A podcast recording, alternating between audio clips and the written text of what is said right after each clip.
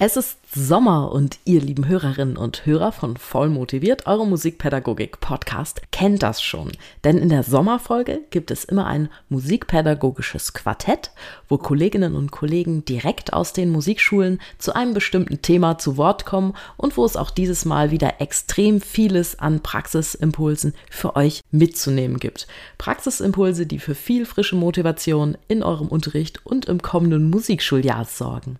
Und wenn ich mir mein meinen Fortbildungskalender auf meiner Webseite so anschaue, ist genau das heute auch ein Thema, was neben meinen Spezialgebieten Motivation, unruhige Schülerinnen und Schüler und Future Trends Musikpädagogik auch immer wieder von euch gewünscht wird.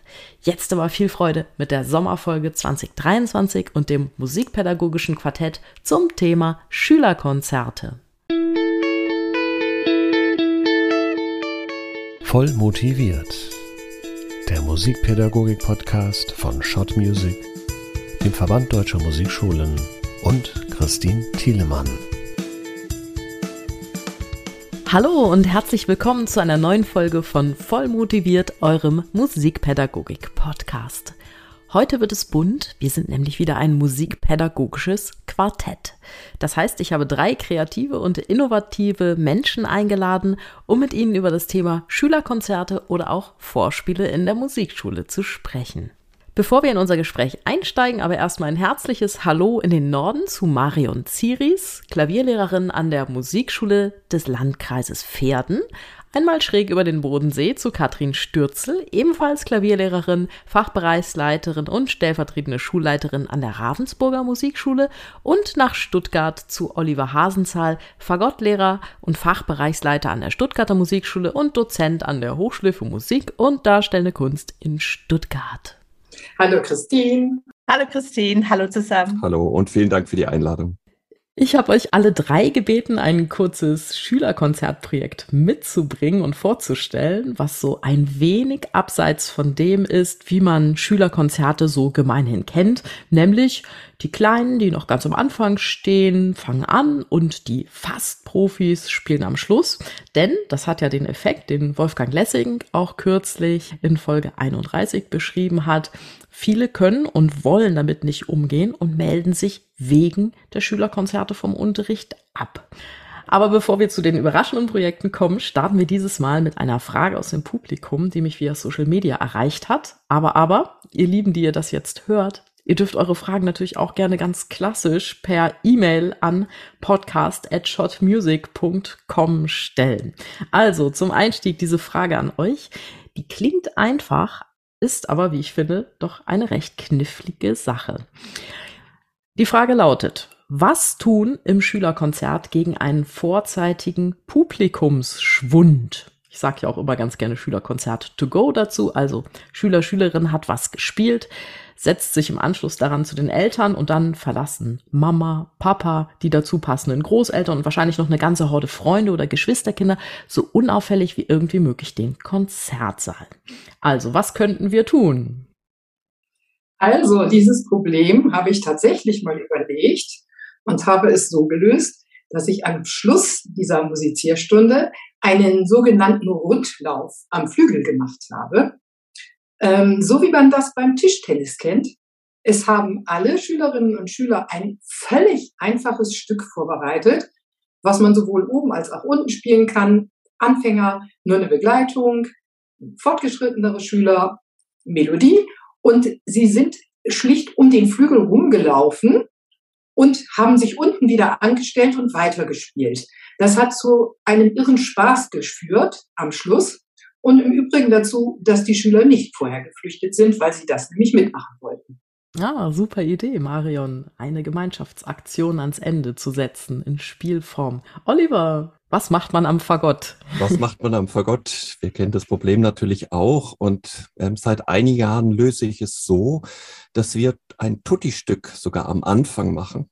Alle spielen zusammen. Wir proben dieses Tutti-Stück 20 Minuten vor dem Vorspiel und spielen am Ende auch nochmal ein Tutti-Stück. Und so steigen die Kinder und Jugendlichen gleich auch mehr ein in dem Zusammenspiel und nicht nur hoffentlich klappt mein Stück. Und die Eltern bleiben natürlich auch da.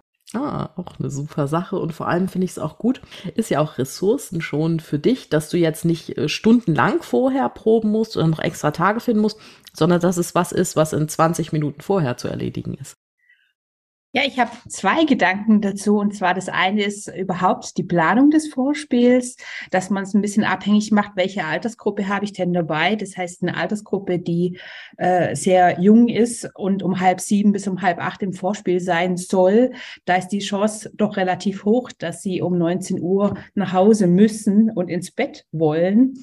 Deswegen Vorspielzeiten planen und legen, aber auch die Dauer des Vorspiels sich gut einplanen, dass es möglicherweise für jüngere Kinder einfach nicht zu lang wird. Und was mir immer ganz gut gefällt, die Reihenfolge nicht festzulegen, sondern zu losen, sodass niemand weiß, wann er wirklich dran ist. Und dann ist schon im Vorfeld klar, wir sind alle bis zum Ende dabei, weil es bleibt ja spannend. Auslosen finde ich auch eine coole Sache. Habe ich auch mal gemacht. Da habe ich die Beiträge auf so kleine Karten geschrieben und habe die Karten in einem Zylinder versenkt und bin dann rumgegangen, so wie Confrancier. Und die äh, Personen aus dem Zuschauerraum, die konnten dann eine Karte ziehen und mussten dann aber auch die Moderation verlesen, die da drauf stand. Das war dann auch noch ganz spannend, waren sie auch noch ein bisschen mit einbezogen. So, und jetzt kommen wir zu eurer Überraschung. Wer mag denn anfangen und von seinem Schülerkonzertprojekt erzählen? Katrin? Ja, sehr gerne, weil sich es auch ganz gut überschneidet mit dem, was ich jetzt gerade erzählt habe, mit dem Auslosen. Und zwar war meine Idee, ein Schülerkonzert mach, zu machen, nur mit den Allerkleinsten. Das war bei mir so die Zielgruppe zwischen fünf und zehn Jahren. Ich habe das letztes Jahr schon mal gemacht als Concerto Piccolo, als kleines Konzert, aber auch als Konzert für die Kleinsten. Das heißt, die sind unter sich, die haben nicht das Problem, dass sie lange zuhören müssen, dass sie auch komplexere Stücke von älteren Schülern zuhören, sondern sind da ganz in ihrem eigenen Rahmen. Dieses Concerto Piccolo hatte ein Thema und das Thema war Lieblingsstücke. Die Lieblingsstücke sind natürlich für uns als Lehrkräfte immer sehr dankbar, weil Lieblingsstücke natürlich oft gespielt werden und entsprechend auch viel Sicherheit da ist und die Stücke gut gekonnt werden. Das heißt, diese ganze Aufregung ist schon mal ein bisschen, steht schon mal ein bisschen hinten an. Jetzt war das so, dass die Schüler und ich haben uns äh, Lieblingsstücke ausgesucht und das Ganze sollte über einen Zeitraum von fünf Wochen laufen. Also für die Kinder auch sehr absehbar, wann findet das Vorspiel statt. Und in diesen fünf Wochen haben wir eigentlich alles vorbereitet, was zu diesem Vorspiel dazugehört. Das heißt, aufzutreten, wie ist es, wenn ich mich ans Klavier setze, was passiert mit dem Publikum, wer ist da, wie verbeuge ich mich danach. Ja, also immer ganz schön ist, den Schülern zu sagen, wir gucken, ob sich unsere Zehen alle mitfreuen, wenn applaudiert wird, weil dann funktioniert das mit der schönen Verbeugung auch gleich noch mit. Jetzt hatten sich alle Kinder ihre Lieblingsstücke ausgesucht. Es waren dann so ein bis drei Stücke. Es waren insgesamt zwölf Schülerinnen und Schüler. Und davon waren so sechs bis sieben, die überhaupt ihr allererstes Vorspiel auch hatten. Das heißt, der Wunsch war natürlich, dass wir da gleich eine schöne erste positive Vorspielerfahrung ähm, sammeln können. Dann haben wir einen Fragebogen gehabt und dieser Fragebogen hatte im Wesentlichen zwei Fragen, nämlich was gefällt mir so gut an diesem Stück und was macht denn dieses Stück so besonders?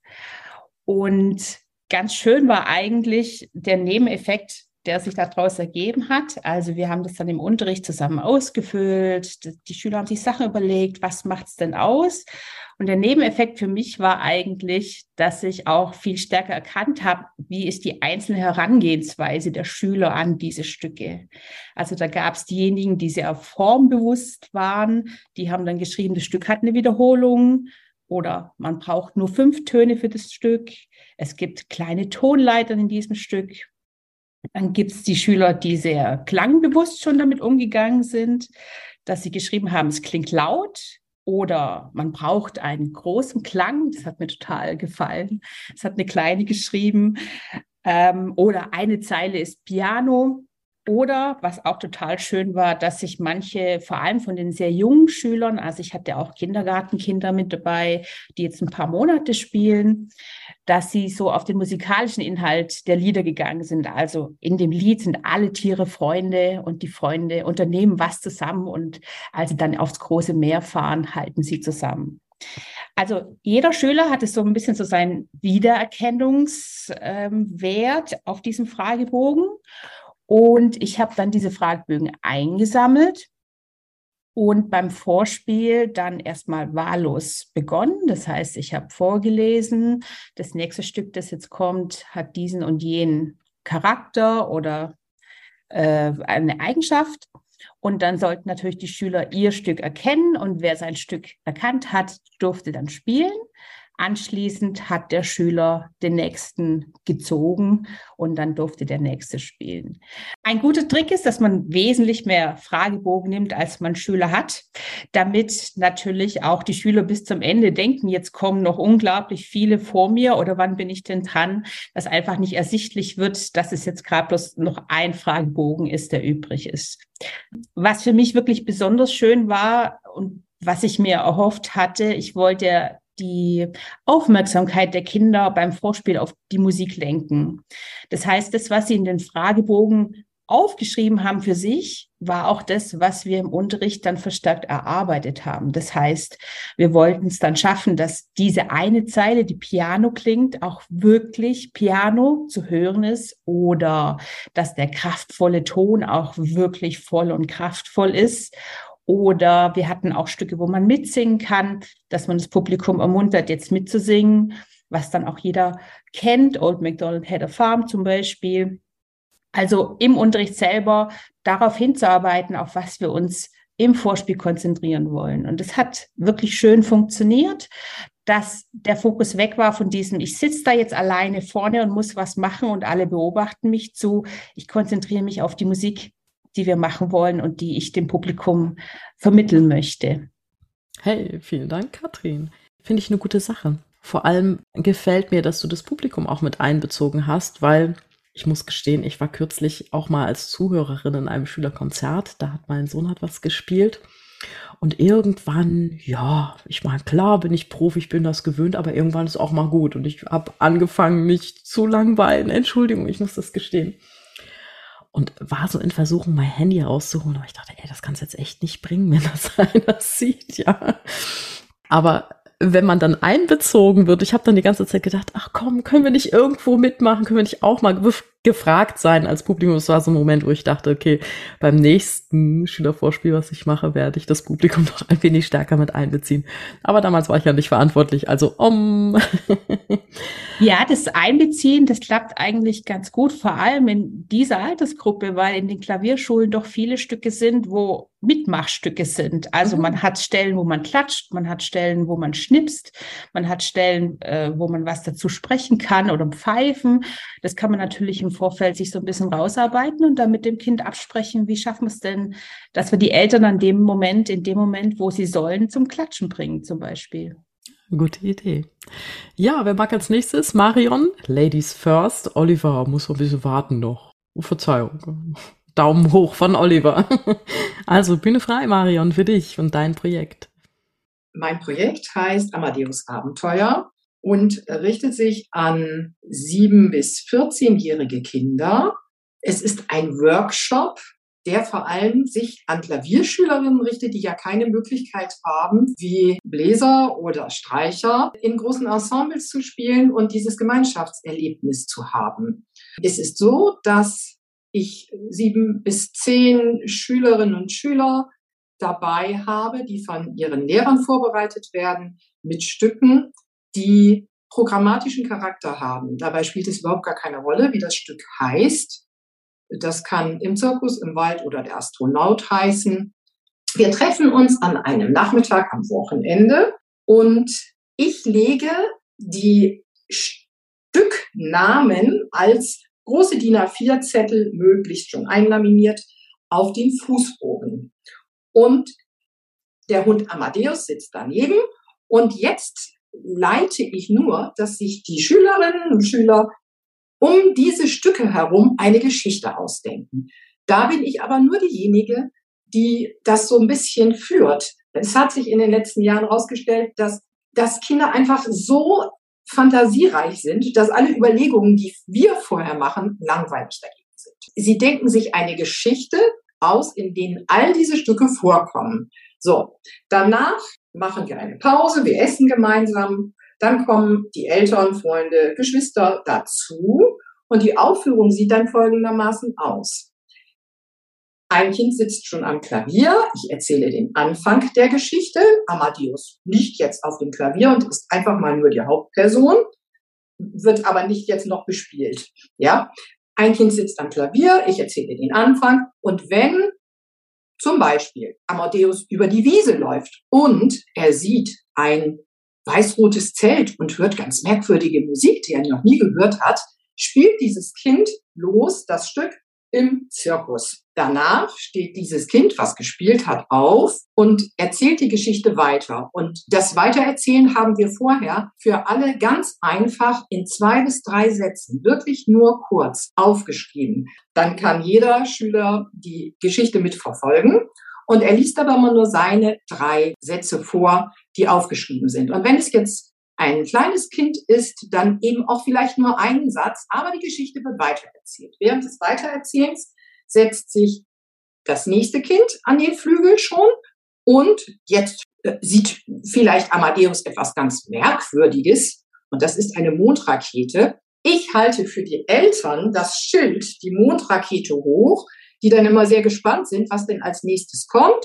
Und das nächste Stück wird gespielt. So wird diese ganze Geschichte zu Ende erzählt und ein kleiner Trick dabei, wenn man wirklich mal nicht mehr weiß, wie man irgendein Stück unterbringen soll, ist immer, dass Amadeus träumt. Dann kann man nämlich alles. dann kann man einfach alles sagen, dann kann es auch völlig utopisch sein. Die Kinder sind mit einer solchen Begeisterung dabei, so eine Geschichte zu entwickeln. Das kann man sich gar nicht vorstellen. Und ich war selber überrascht, ähm, dass Hauptaugenmerk ist einfach hinterher auf dem Erzählen der Geschichte und überhaupt nicht auf dem Vorspiel, was einfach zur Folge hat, dass ich wirklich noch niemanden erlebt habe, der dann noch Angst vorm Vorspiel hat. Das ist ein unglaubliches Gemeinschaftserlebnis. Die sitzen da ganz glücklich, sind völlig fokussiert darauf, wann sie endlich ihr Stück loswerden dürfen und kriegen nicht immer mehr Angst, sondern sie freuen sich, dass sie jetzt ein Teil dieser Geschichte sind und gehen selbst, wenn irgendetwas in ihrem Stück mal nicht gut geklappt hat, nicht nach frustriert nach Hause, sondern es ging nicht darum, wie gut sie spielen, sondern es ging um die Geschichte. Oh, tolle Sache. Da, darf ich noch ganz kurz was fragen, Marion, zur Vorbereitungszeit? Weil das ist ja auch immer so, weißt wenn du setzt ein Schülerkonzert an und uh, wie viel Zeit verwendest du jetzt für die Vorbereitung. Wie sieht das bei dir aus? Wie viel Zeit hast du gebraucht? Und ja, hast du diese Zeit extra bezahlt bekommen oder ist die bereits bezahlt mit deinem Pensum? Die Zeit, die Vorbereitungszeit ist so, dass ich ähm, die Kollegen anschreibe und sie darauf hinweise, dass ich so etwas machen möchte. Dann gibt es einen Flyer, den die Schülerinnen und Schüler bekommen, die jetzt mitmachen möchten. Und dann gibt es eben noch Gespräche mit Lehrern hin und her. Ähm, und mm, dann muss ich natürlich diese Sachen vorbereiten. Ja, es ist ein Aufwand von 20 Stunden ungefähr, weil Flyer entwerfen und ähnliches. Ähm, und es ist auch nicht immer das Gleiche. Und ich dann nochmal Kontakt zu den Schülern aufgenommen habe. Ich nehme mich zu den Schülern auch zu allen vorher Kontakt auf, damit sie wissen, zu was sie da so kommen. Ja, so ist das. Also es ist einiges an Vorbereitung, einiges an Zeit, was man mit ins Projektbudget nehmen muss. Aber es ist auch ein unvergessliches Konzert für die Schülerinnen und Schüler, die an diesem Workshop-Tag auch gleich noch die Erfahrung machen, was alles entstehen kann, wenn man die gesammelte Kreativität und auch die Ideen von ganz vielen zusammenbringt. Ja. Also echt eine witzige Idee, Marion, und auch für dich wahrscheinlich immer ein ziemliches Überraschungsei, dieses Schülerkonzert. Ja, ja. Oliver, jetzt musstest du lange warten. Ich bin ganz gespannt aufs Fagott und es ist ja auch eine Premiere hierbei voll motiviert mit einem Fagottisten. Oh, wunderbar. Ich erzähle gern von unserem letzten Klassenvorspiel, das wir im Juli gemacht haben. Also die Stuttgarter Musikschule ist ja eine sehr große Musikschule, also habe ich das Glück, dass ich einen Fagottkollegen habe. Und wir haben das erste Mal mit dem Klassenvorspiel die Musikschule verlassen. und haben uns einen besonderen Spielort gesucht. Unsere Projektmanagerin, auch studierte Fagottistin, ein Glück, die war auch mit an Bord. Lass mich raten, Lucia Flores. Ganz genau. Schöne Grüße an dieser Stelle. Ja, die hat uns diesen Spielort sozusagen auch über die Kontakte ermöglicht. Und was ich jetzt erzähle, geht natürlich in jeder x-beliebigen Gemeinde oder in jeder x-beliebigen Stadt. Dieser Spielort war ein historischer, wie soll man sagen, nennt sich Lapidarium in Stuttgart. Ähm, das ist so ein, ein Garten zwischen Villen. Und dort sind sehr viele Steine aufgestellt, äh, Figuren so aus den letzten 200 Jahren der Geschichte in Stuttgart. Und es gibt außenrum so einen Wandelgang. Also es war ein Open-Air-Konzert. Und in der Mitte haben wir das äh, so, man muss sich das so ein bisschen norditalienisch vorstellen, auch so von der Bepflanzung der Bäume. Also es ist einfach schon mal ein unglaublich schönes Ambiente, als die Schülerinnen und Schüler ankamen und später die Eltern. Wir haben das Publikum in die Mitte gesetzt und wir haben draußen, das ist der Vorteil jetzt wieder am Fagott, ein Ensemblekonzert gemacht, also keine Einzelbeiträge, in verschiedenen Größen gespielt, wirklich von einem Fagottino-Spieler, der fünf Monate spielt, bis zu den Bundespreisträgern. Wir haben das Publikum in die Mitte gesetzt und haben uns drei Spielorte genommen und haben so eine Dreiviertelstunde Programm gemacht. Das Publikum hat sich, ist dann immer ein bisschen mitgewandelt, indem es die Stühle gedreht hat. Das war die Aktion. Ähm, und am Ende, wir haben dafür gesorgt, dass es noch Getränke gibt, was zu essen, man auch ins Gespräch kommt mit den Eltern ja, und auch die Kinder und die Jugendlichen untereinander ins Gespräch gekommen sind.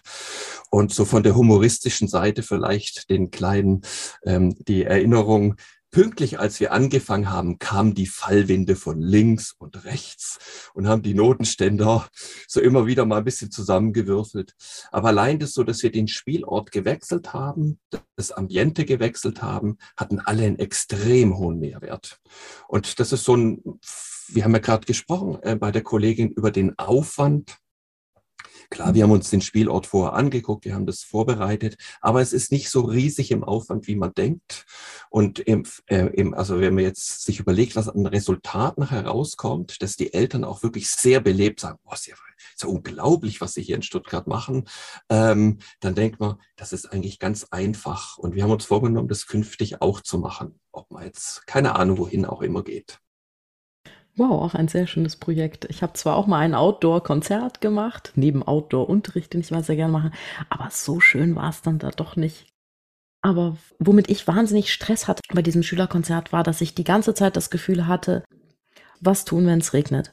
Und da habe ich mir ein Ersatzdatum gesucht und habe dann geschrieben, dass es kommuniziert wird, falls das verlegt werden muss. Aber auch da weißt du ja nie, ich meine, eine Alternative wäre noch einen anderen Spielort zu kommunizieren. Ne? Es ist natürlich immer so ein Risiko, so ein Outdoor-Konzert. Marion, wollte was sagen? Ja, wir haben auch Outdoor-Konzerte gemacht und auch sogar mit Klavier, da wir in Aachen eine wunderschöne Musikschule haben mit schönen Säulen davor. Ähm, konnten im Notfall eben die Spielerinnen und Spieler darunter ähm, spielen und wir haben Sonnenschirme für die Zuschauer aufgestellt. Und äh, wenn das dann in den Regen fällt, sind es eben Regenschirme so geht das zur Not alles. Und dann hatten die Eltern auch äh, viele Schirme mitgebracht und es war dann auch tatsächlich irgendwann der Fall. Aber so konnte das Konzert trotzdem stattfinden. Mhm, perfekt.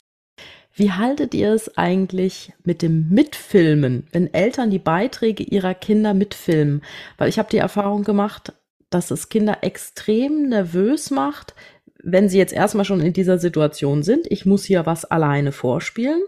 Und dann die Eltern da noch sitzen und das Handy in die Höhe halten und die wissen, die Kinder, ey, ich habe nicht nur diese eine Chance für Publikum, sondern ich habe auch die eine Chance, um auf Mamas Video oder auf Papas Video perfekt zu sein. Katrine. Ja, tatsächlich hängt bei uns in der Musikschule im Saal äh, der, die Aufforderung, nicht zu filmen, nicht aufzunehmen. Das äh, lesen die meisten Eltern, die meisten halten sich auch wirklich dran. Und immer mehr komme ich an den Punkt, wo ich es dann eigentlich auch anspreche, dass es schön wäre, wenn es während dem Vorspiel nicht passiert, weil äh, die kind, also weil es doch eine andere Atmosphäre gibt und die Eltern ja eigentlich ihr Kind auch wirklich live erleben sollen und nicht hinter ihrem Display. Das funktioniert eigentlich ganz gut, es anzusprechen, wenn man merkt, es nimmt ein bisschen Überhand. Oder aber dann auch anzubieten, wenn ihr noch ein Video machen wollt, dann macht's doch nach dem Vorspiel gerne. Dann kann sich das Kind noch an den schönen Flügel setzen. Äh, man hat noch mal das Ambiente und man kann es doch mal einzeln aufnehmen. Ah, das ist natürlich auch eine tolle Idee. Ich mache es oft so, dass ich das vorher als Generalprobe oder ja, auch gegen gewisse Auftrittsängste das einfach mal in dieser Konzertsituation spielen lasse und es dann so oft aufnehme, bis es dem Schüler, der Schülerin so passt. Und ich habe auch bei meinem eigenen Kind die Erfahrung gemacht, ich habe natürlich auch alles Mögliche gefilmt, tausende von Zauberflöten habe ich irgendwie aufgenommen von drei Knaben. Ja, und du erlebst es aber wirklich anders, wenn du es nicht filmst. Ja, ich, wir müssen auch immer überlegen, wie die Kinder und die Jugendlichen das Vorspiel erleben. Und in dem Moment, wenn ich halt filme als Eltern, da geht es ja vor allem eher darum, liefern sie ihre Leistung ab, also spielen sie fehlerfrei. Und das finde ich ja sowieso eigentlich ein, einen der elementaren Ansätze in Vorspielen, dass es eigentlich nicht darum geht, dass ich jetzt fehlerfrei da durchkomme. Das haben wir jetzt ja auch in unseren drei Konzepten, die wir mal als Beispiel genannt haben, ähm, versucht vorzustellen oder so ein bisschen ähm, was anderes einzubringen. Eigentlich geht es ja schon darum, dass die Kinder merken, ich kann das auf der Bühne, ich kann was, ich kann auch in dem Moment was und es, ich kann damit umgehen ähm, und ich kann, komme vielleicht auch zur Musik machen. Und das ist das, finde ich, wenn das von außen gefilmt wird, das hat sofort so, so eine, so eine Perspektive, also wie so eine Störung von außen. Das ist was, was tatsächlich sehr zugenommen hat. Und bei uns gibt es das noch nicht mit diesen ähm, Zetteln, aber es ist durchaus zu überlegen, weil es eigentlich das Besondere auch des Moments rausnimmt. Klassenvorspiel ist ja einfach ein Moment, ein Moment des Musikmachens. Es gibt noch einen, einen hübschen Spruch, der immer einen Lacherfolg auslöst, aber eigentlich auch immer sagt, was man möchte. Zu Beginn der Musizierstunde, wenn ich die Zuschauer begrüße, sage ich immer, und bitte vergessen Sie nicht, am Ende der Musizierstunde Ihr Handy wieder anzuschalten. Ich wollte euch eigentlich auch nach den No-Gos fürs Schülerkonzert fragen, aber ich glaube, das eine No-Go haben wir eigentlich schon ausgemacht für uns, nämlich das Mitfilmen oder das Aufnehmen von den eigenen Kindern oder von anderen Kindern, ja, oder von Schülerinnen und Schülern. Gibt es noch mehr No-Gos, Katrin? Also tatsächlich bin ich ja auch an den Punkt gekommen, wo ich dann sagen muss, wenn jetzt ein Schüler kommt und sagt, er kommt um 18.15 Uhr vom Schwimmtraining direkt ins Vorspiel, spielt dann schnell sein Stück und muss dann sofort nach Hause, weil er muss noch Mathe machen, dass ich dann einfach sage, lass es uns beim nächsten Mal machen. Es ist völlig okay, du musst jetzt nicht dabei sein. Und das ist aber durchaus auch was, was schwierig für Eltern zu verstehen ist, manchmal, weil doch diese Taktung, in, in der die Kinder leben, äh, mittlerweile ganz arg eng ist. Und da ist es fast normal, dass man es halt so macht. Aber ich glaube, wenn man dafür sensibilisiert, zu sagen, wir haben jetzt hier eine Stunde zusammen, wo wir möchten, dass gern wirklich alle von Anfang bis zum Ende dabei sind, dass das dann auch ähm, eingehalten werden kann, wenn man es einfach anspricht. Aber das wäre oder ist für mich auch nach wie vor ähm, ein No-Go, einfach zu sagen, dass Schüler kurz mal eben vorbeikommen und spielen und dann wieder gehen. Finde ich einen ganz, ganz wichtigen Punkt, was du da ansprichst, Katrin. Danke denn so einen abgehetzten und schwimmbadnassen Jungkünstler, der sich da mal eben schnell auf die Bühne setzt und dann zu den Mathehausaufgaben entschwindet. Hm, ich weiß nicht, ob man dem Schüler damit so einen Gefallen tut. Ich weiß ja nicht, wie es euch geht, aber man sollte doch so ein Konzert auch ein wenig zelebrieren und um sich auch wirklich selbst zu zentrieren, um anzukommen in so einem Saal, um den richtigen Gedanken zu fassen fürs Musizieren. Dafür finde ich zumindest braucht es Zeit. Also ich brauche dafür Zeit. Ich brauche einfach mal einen Moment, in dem ich zu mir finden kann. Und ja, da kann ich mir nicht vorstellen, dass das jetzt einem Schüler groß anders geht. Aber wie sieht es eigentlich mit der Länge der Vorspiele aus? Die Länge des Vorspiels macht extrem viel aus. Ein No-Go ist zum Beispiel auch, wenn das Konzert überbordend lang dauert. Das merkt man erst, wenn man als Lehrer im Publikum sitzt und merkt, wie, wie die Eltern dann wirklich unruhig werden, vor allem wenn ihre Kinder schon gespielt haben. Also was, was ist eine gute Länge? Vielleicht 45 Minuten ohne Pause. Das finde ich ein ganz, ganz wichtig und einfach simpel umzusetzenden Punkt. Wie haltet ihr es mit der Länge, Marion, Katrin? Genauso und ich sehe das auch als ganz, ganz wichtigen Punkt. bloß nicht zu lang, damit sie gerne kommen. Und ich begrüße auch immer Eltern von neuen Schülerinnen, so dass wir eine ähm, sozusagen eine große Familie im Zuschauerraum haben, ähm, dass man doch mal einmal sagt, wir sind dieses Jahr jetzt wieder zusammen, alle und es ist schön, dass man, dass man sich wieder sieht und wir begrüßen auch neue Schülerinnen und Schüler und die Eltern dazu. Dann ist dieses Zusammengehörigkeitsgefühl in der Musizierstunde etwas größer. Tatsächlich äh, kann man sich es eigentlich ganz gut herleiten, wenn man sich überlegt, in welchem Raum bin ich mit meinem Vorspiel und wie viele Leute passen da rein. Also wir können zum Beispiel unseren Musikschulsaal schon füllen mit 60 Personen, aber es ist dann halt genagelt voll. Das heißt, wir nehmen mal irgendwie 20 raus, sind vielleicht noch 40. Und wenn man jetzt rechnet, dass jedes Kind drei, vier Angehörige mitbringt, ist es eigentlich relativ schnell klar, welche Länge ist denn möglich mit ungefähr zehn Schülern. Und dazu kommt, glaube ich, noch was Wichtiges, was Oliver vorher gesagt hat, den Raum zu haben für Gespräche im Anschluss. Also wenn ich jetzt ein Vorspiel habe mit 20 Schülern, heißt es 20 Mal Eltern plus vielleicht Großeltern und Tanten, die mich vielleicht auch noch gerne kennenlernen wollen würden. Das sprengt dann einfach den Rahmen. Also sich bewusster mit ein bisschen weniger Zeit für mehr anderes auch um das Vorspiel noch drumherum zu nehmen.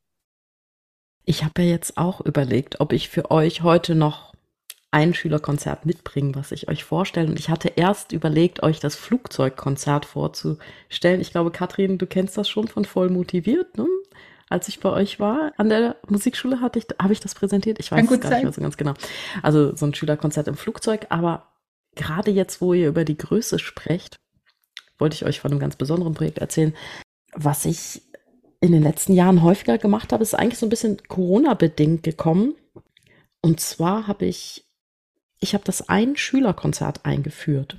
Die Schüler haben ja oft im, im Laufe so eines Jahres haben die so viel gelernt, dass du denkst, oh, wenn sie jetzt nur drei Minuten Vorspielzeit haben oder fünf oder so, das wird der ganzen Sache ja nicht gerecht. Und dann habe ich gefragt, ja, wie sieht es denn aus? Möchtest du vielleicht ein Ein-Schüler-Konzert machen oder ein Schülerin-Konzert? Und dann haben wir die Eltern eingeladen und die Großeltern und habe gesagt, ja, du organisierst, wer als Publikum kommt, sagst mir, wann es gut passt für euch an diesem Tag. Ich bin sowieso den ganzen Tag in der Musikschule. Ich habe so ein bisschen Zusammenhangstätigkeiten da, die ich machen muss. Sagst mir, wann ihr kommt. Wir machen ein Konzert wenn du das selber moderieren möchtest, kannst du selber moderieren. Ansonsten sitze ich am Klavier und sage dann immer ein bisschen die nächsten Stücke an oder wir erzählen ein bisschen, was im Jahr passiert ist. Und dann haben wir wirklich dieses eine Konzert, was vielleicht 25 bis, ich hatte jetzt letzten Weihnachten, hatte ich einen Jungen, der hat 45 Minuten gespielt. Und das war ein ganz tolles Erlebnis auch für den. Also die Eltern hatten auch zu Hause das gemacht, die haben einen kleinen Flügel im Wohnzimmer stehen und der Junge hat gespielt auf seinem Instrument und hat das selber angesagt. Der ist, ist er jetzt schon 15? Ja, ist 15 geworden. Der war damals noch 14. Und dann hat er gespielt und hinterher gab es was zu essen für alle und so Umtrunk. Und das war auch eine ganz tolle Erfahrung von ich hab, für ihn und ich habe gemerkt, das hat echt was mit ihm gemacht, diese Vorbereitung. Und für mich war es ja dann eine Stunde zusätzliche Arbeit und wir haben uns dann darauf geeinigt, dass wir dann die letzte Stunde vor den vor den Weihnachtsferien dann weglassen. Und das fand ich jetzt auch eine gute Sache und sowas habe ich schon häufiger mal gemacht mit Schülern. Das ein Schülerkonzert. Apropos Schülerkonzert oder Schülerinnenkonzert, Schülerinnen. Ist das eigentlich noch zeitgemäß, sowas Schülerkonzert zu nennen oder gibt's, habt ihr eine bessere Idee? Ich finde den Namen sowieso immer schwierig und Musizierstunde heißt es bei uns. Ich finde, das sollte alles einen Titel haben und letztes Jahr habe ich ein Schülerkonzert gemacht, was eben auch ähm, Gassenhauer und Lieblingsstücke hieß, um einmal alle Stücke unterbringen zu können, die so gerne auch bei Klavierlehrern etwas verpönt sind.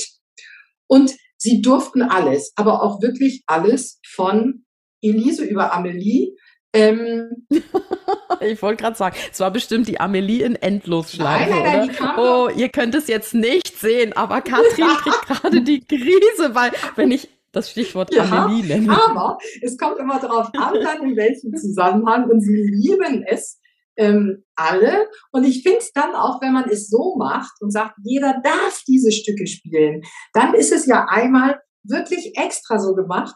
Und ich habe da auch fortgeschrittene Schülerinnen vor allem spielen lassen und die durften nicht nur ein Stück spielen und das kommt jetzt deinem ein bisschen nah, sondern zwei bis drei Stücke.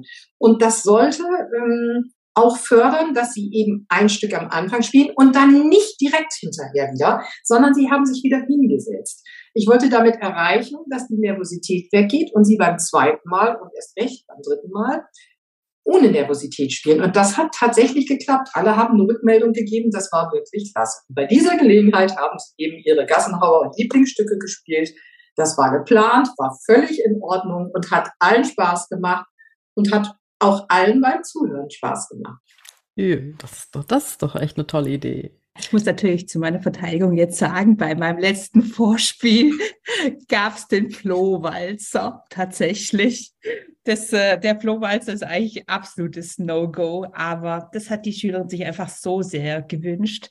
Ähm, ich wollte noch sagen, ich glaube auch, dass es kein großes Ding ist, Titel oder Themen zu finden, um ein Vorspiel zu benennen, dass einfach auch die Kinder das Gefühl haben, da ist ein, da ist ein Rahmen drumherum, das ist ein großes Ganzes und nicht jeder einzeln und das hat eine Verbindung. Und eigentlich so wie Marion vorher gesagt hat, man kann auch aus vielen Einzelheiten, die im ersten Moment nichts miteinander zu tun haben, wirklich was Übergreifendes schaffen. Wenn man sich so ein bisschen hinsetzt und mit den Wörtern jongliert, findet dann meistens ein Thema, mein vorletztes Vorspiel hieß zum Beispiel Klavier und Punkt, Punkt, Punkt, weil es alles Beiträge waren, die Klavier mit irgendetwas anderem waren. Und das konnte alles Mögliche sein, eben auch bis hin zum Publikum selber. Und so denke ich, äh, es ist eine gute Sache, sich was zu überlegen, was es denn zusammenhält. Stimmt, also schon, wer da nicht irgendwie jetzt gendern will, arbeitet jetzt bei seinen Musikschulkonzerten nur noch mit Titel. Ich musste mal als Kind, meine Klavierlehrerin hatte auch immer so einen Spleen, die hat dann auch immer die, immer, immer Motto-Konzerte gemacht. Ne? Und dann wurden meine Eltern mit einbezogen. Da hieß es Familienkonzert. Oh Gott. Und mein Vater, der ja nun absolut nicht Posaune spielen konnte und wo du überall so die Positionen draufschreiben musstest. Und oh Gott, wir haben das üben müssen ohne Ende. Und ich glaube, meine Mutter hat dann Trompete, nee, meine Mutter hat Klavier gespielt und ich habe dann Trompete gespielt. Aber es war reden wir heute noch von, von diesem Konzert. Das ist eine super Idee. Ja, das war echt eine, echt eine innovative Klavierlehrerin. Also, Christine, ich wollte deine Idee gerade nochmal aufgreifen mit den Ein-Personen-Konzerten. Das finde ich schon eine sehr gute Idee. Ähm, wir machen das manchmal in der Stufo, also unserer studienvorbereitende Klasse mit drei bis vier Leuten. Das wäre auch eine Möglichkeit, ja, in einer Instrumentalklasse zu machen oder drei bis vier Schüler. Ich finde auch das, was du gesagt hast, dass die Kinder natürlich und die Jugendlichen viel gelernt haben das Jahr über und dann nur so kurze Beiträge spielen können. Das ist immer so ein bisschen so ein Dilemma. Ja.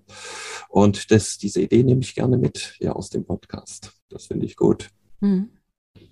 Eine Idee, die ich auch aus einem Podcast habe, aus Folge 32. Da hatte ich nämlich Uli Menke zu Gast und der hat gesagt, dass er das ein bisschen mehr sieht wie im Sport. Und zwar beim Sport würdest du ja auch nicht auf die Idee kommen, beispielsweise dein Kind ist im Fußballtraining und es gibt ein Fußballspiel pro Jahr, sondern er sieht das Ganze ein bisschen mehr in die Richtung dass diese Auftrittssituationen auch viel mehr geliebt werden, indem sie häufiger stattfinden, indem was Besonderes stattfindet und hat diesen ganzen Fußballgedanken da so ein bisschen reinkopiert in sein Konzept, auch vor allem in sein Übekonzept mit dem Methoden-Navi. Und da habe ich auch gedacht, ja, stimmt, wenn du das nicht als so was wahnsinnig Besonderes siehst und nicht einmal pro Jahr ein Schülerkonzert machst, sondern dass diese Möglichkeit des Vorspiels in irgendeiner Form viel, viel häufiger bietest, dann geht diese Überhöhung dieses, dieses Anlasses auch weg.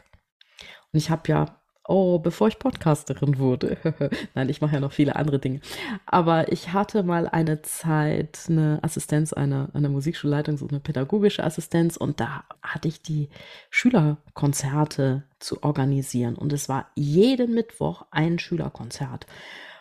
Und die Schülerinnen und Schüler aus meiner Trompetenklasse, die wussten, ich habe permanent zu wenig Beiträge. Und das war ein Jahr, in dem sie unglaublich viel vorgespielt haben. Das hat denen so gut getan.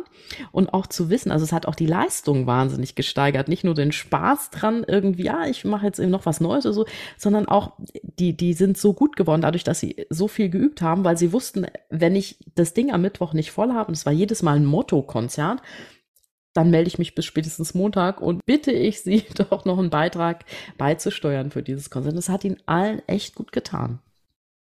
Wie viele Konzerte macht ihr so im Schnitt, Schülerkonzerte? Frage an die Kolleginnen. Oh, hättest du mich das nicht vor ein paar Jahren fragen können? Äh, die Frage gebe ich mal weiter. Ladies, wie sieht es aus? Katrin, Marion, wie viel macht ihr? macht wahrscheinlich zu wenig. Äh, muss ich jetzt gerade mal überlegen, weil es gibt natürlich äh, so viele verschiedene Formen. Wir haben ja Fachbereichsvorspiele, wir haben die eigenen Klassenvorspiele, wir haben größere Projekte, ich habe einfach jetzt geschaut, dass äh, vor allem jetzt nach Corona wieder meine Schüler gut ins Vorspielen kommen. Das heißt, sie sind halt an verschiedenen äh, Vorspielen beteiligt. Und dann kann man so sagen, dass es ungefähr 75 Prozent der Schüler sind, die in den Vorspielen sind. Und ich würde dann mal sagen, als Termine ergibt es fünf bis sechs verschiedener, verschiedener Art. Wow, das ist schon echt viel. Wie sieht es bei dir aus, Marion? Also mit fünf bis sechs kann ich nicht dienen, muss ich ganz ehrlich sagen. Es gibt bei uns grundsätzlich äh, den Gedanken, dass jeder Schüler mindestens einmal im Jahr vorspielt, aber das ist ja genau das, was wir so nicht wollen. Dann gibt es genau das auch, dass es Angebote gibt, wo die Schülerinnen mitspielen können. Und da ist es eben sehr unterschiedlich, wer Lust hat oder wer auch mal streckenweise in der Pubertät keine Lust hat und nicht möchte und sich präsentieren möchte. Und da gehe ich so ein bisschen doch auf die Schüler ein und sage, nee, es muss dann vielleicht zu bestimmten Zeitpunkten auch nicht sein. Und so hat jeder die Möglichkeit, muss aber nicht unbedingt. Das finde ich noch ein ganz guten Gedanken, denn nicht jeder, der in eine Musikschule kommt, muss ja ein Vorspiel machen.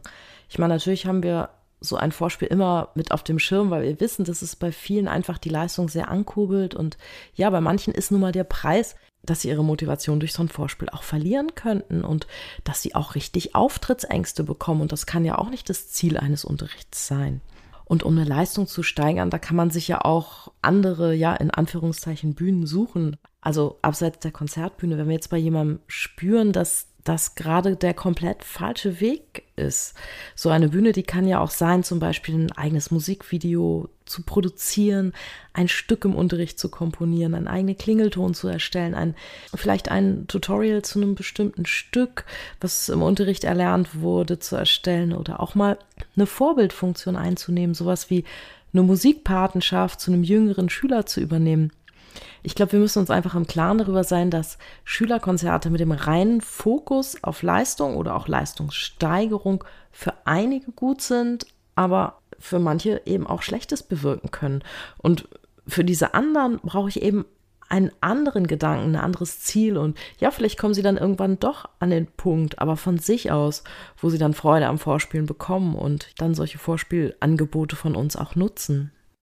Ich denke vor allem, es ist wichtig für die Jugendliche, weil es mit 12, 13 fängt es einfach an, dass dann doch die großen Überlegungen kommen, will ich das noch und will ich, dass die Oma mit dabei sitzt und mir zuhört. Und da andere Formate zu finden und andere Möglichkeiten, das halte ich gerade für die Altersgruppe sehr wichtig. Und die, die dann wirklich auch leistungsbezogen wieder in Vorspiel kommen wollen, die machen es dann sowieso von sich aus, weil sie sagen, ich arbeite in meinen Stücken und bereite die gezielt vor. Die anderen haben trotzdem aber viele Möglichkeiten, andere Sachen mit ihrer Musik zu machen und sei es in Anführungszeichen nur, wenn sie es wirklich auch ganz für sich machen, weil man dann doch merkt, wie sie für sich aufblühen, für sich Klavier zu spielen. Ja, weil häufig haben wir ja so mit einem Musikschulvorspiel provozieren wir ja das, das, also wir legen ja den Fokus dann so auf das Thema Leistung oder vielleicht auch sogar Hochleistung. Und wenn wir aber mit diesem Musikschulvorspielen was anderes machen oder mit den Schülerkonzerten, und zwar den Fokus eher so auf dieses gemeinschaftliche Erleben legen oder auch die Kreativität fördern wollen, finde ich das, das, das finde ich einen guten Gedanken, den ich auf jeden Fall mal weiter überlegen werde, wie man das noch stärker machen kann und nicht immer nur die fördert, die jetzt gerade so auf Leistung wollen. Weil ich glaube, eine Musikschule muss auch ein Ort sein, in der jeder wirklich seinen Platz findet und nicht nur der, der, der hinterher eine hohe Leistung auf dem Instrument abgeben will, weil dann schließen wir nämlich einzelne, nicht nur einzelne, schließen wir wahrscheinlich eine ganze Menge junger Menschen auch aus vom Musikunterricht, die dann irgendwann sagen, okay, das ist nicht mein Weg, eine Hochleistung auf dem Instrument, sondern ich spiele, weil es mich einfach glücklich macht. Ich möchte vielleicht auch andere Menschen mit meiner Musik beglücken, also warum nicht in irgendeiner anderen Form? Oder ich, ich habe noch andere Talente wie Kreativität, Geschichten erzählen, so wie Marion das jetzt mit ihrem Amadeus Abenteuerprojekt dann auch hatte oder wie bei dir mit dem Concerto Piccolo. Ich setze genau das fort, eigentlich, was du ansprichst, ist ja auch der Gedanke, was wollen wir mit den Vorspielen? Also was ist die Idee? Ich denke, wir haben ja auch dort wieder das Dreieck Schülerinnen, Lehrer, Eltern. Und jetzt nehme ich mal die, die, die Schüler und Schülerinnen in den Fokus. Was, was ist Sinn und Zweck, dass sie sich da hinstellen? Und das finde ich wirklich, du hast ja gerade, Christine, einige Gedanken auch genannt. Dieses, ist es ein Gemeinschaftserlebnis, weil wir jetzt wie bei den Fagotten eben zusammenspielen? Ist es doch bloß so, so, so, dass ich meine Leistung erbringen muss und das irgendwie überprüft wird? Das ist eher eine Frage, die ich jetzt mal stelle in die Runde, weil es mich interessiert.